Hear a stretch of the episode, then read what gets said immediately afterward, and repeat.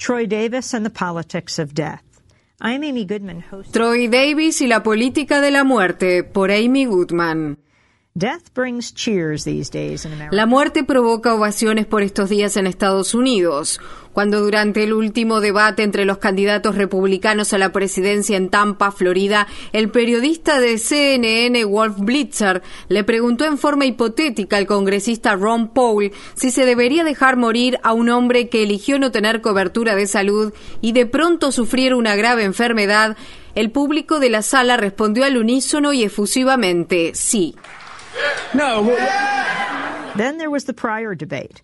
Governor Cuando en el debate anterior se le preguntó al gobernador Rick Perry acerca de su aplicación entusiasta de la pena de muerte en Texas, el público comenzó a aplaudirlo y a ovacionarlo. 34 death row inmates, more than any other governor in modern times.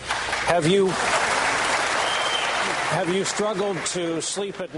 La reacción del público provocó que el moderador del debate, Brian Williams, de NBC News, continuara la pregunta. ¿Cómo interpreta la dinámica que acaba de suceder aquí? Mencionar la ejecución de 234 personas provoca aplausos. Esa dinámica es el motivo por el cual es tan importante la revocación de la condena a pena de muerte de Troy Davis, que el Estado de Georgia llevará a cabo el 21 de septiembre.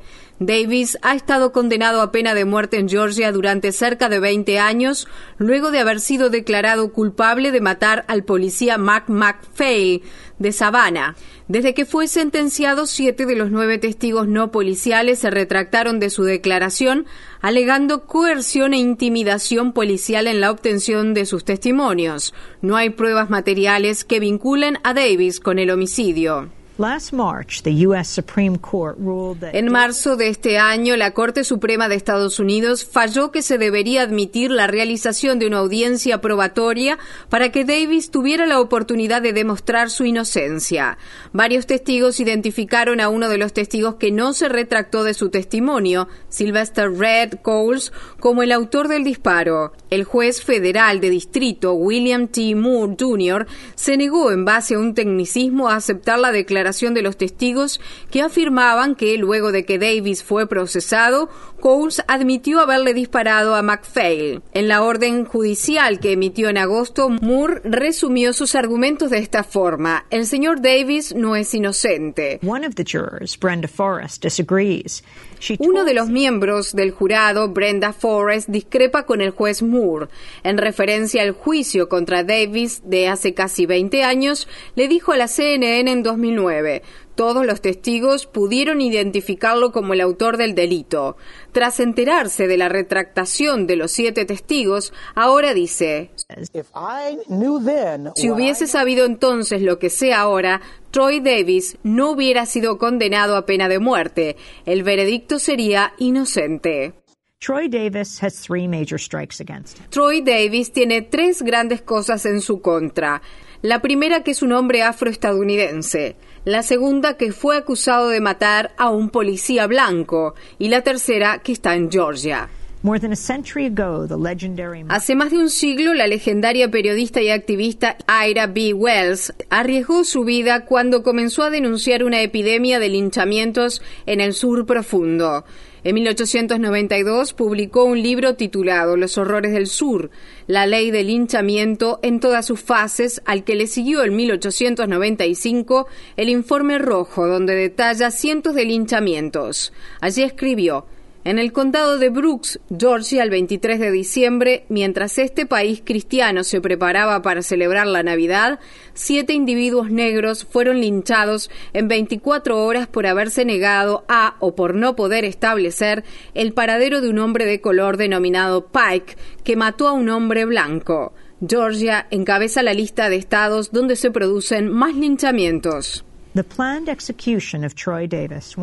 La planificada ejecución de Troy Davis no estará en manos de una turba enardecida, sino que tendrá lugar en los confines estériles, iluminados con luces fluorescentes de la prisión de diagnóstico y clasificación de Georgia, en el condado de Butts, cerca de la localidad de Jackson.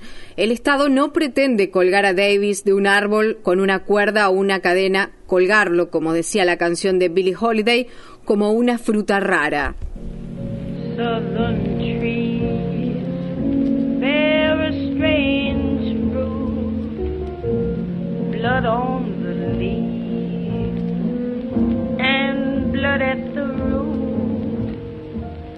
black bodies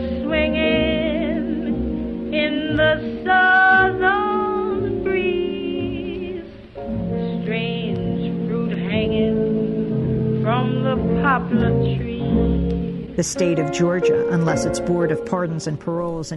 Al menos que intervenga la Junta de Perdón y Libertad Condicional, el Estado de Georgia le aplicará una dosis letal de pentobarbital. Georgia está utilizando una nueva droga en las ejecuciones debido a que la Administración de Control de Drogas, la DEA, confiscó su suministro de pentotal sódico en marzo tras acusar al Estado de importar la droga en forma ilegal. Ben Jellows, el presidente de la Asociación Nacional para el Progreso de la Gente de Color, dijo sobre el caso. Este es un caso en el que ya que se esté a favor o en contra de la pena de muerte, debería dejarnos perplejos. Amnistía Internacional solicitó a la Junta Estatal de Perdón y Libertad Condicional que conmute la pena de Davis. Larry Cox, director ejecutivo de Amnistía Internacional Estados Unidos, dijo, No conozco ningún otro caso como este en que se diga a gritos que es una injusticia. Se trata de un caso en el que siete de los nueve testigos se retractaron de su declaración. No hay pruebas materiales que lo vinculen al delito. Hay una presunción o una duda razonable tan grande en torno al caso que condenarlo a muerte sería realmente un delito provocado por otro. La Junta de Perdón debería escuchar no solo a los grupos de derechos humanos, el Papa Benedicto XVI y los premios Nobel de la Paz, el presidente Jimmy Carter y el arzobispo sudafricano Desmond Tutu, entre otros, también pidieron clemencia. La otra opción que tiene la Junta es escuchar a las masas que claman y aplauden la muerte.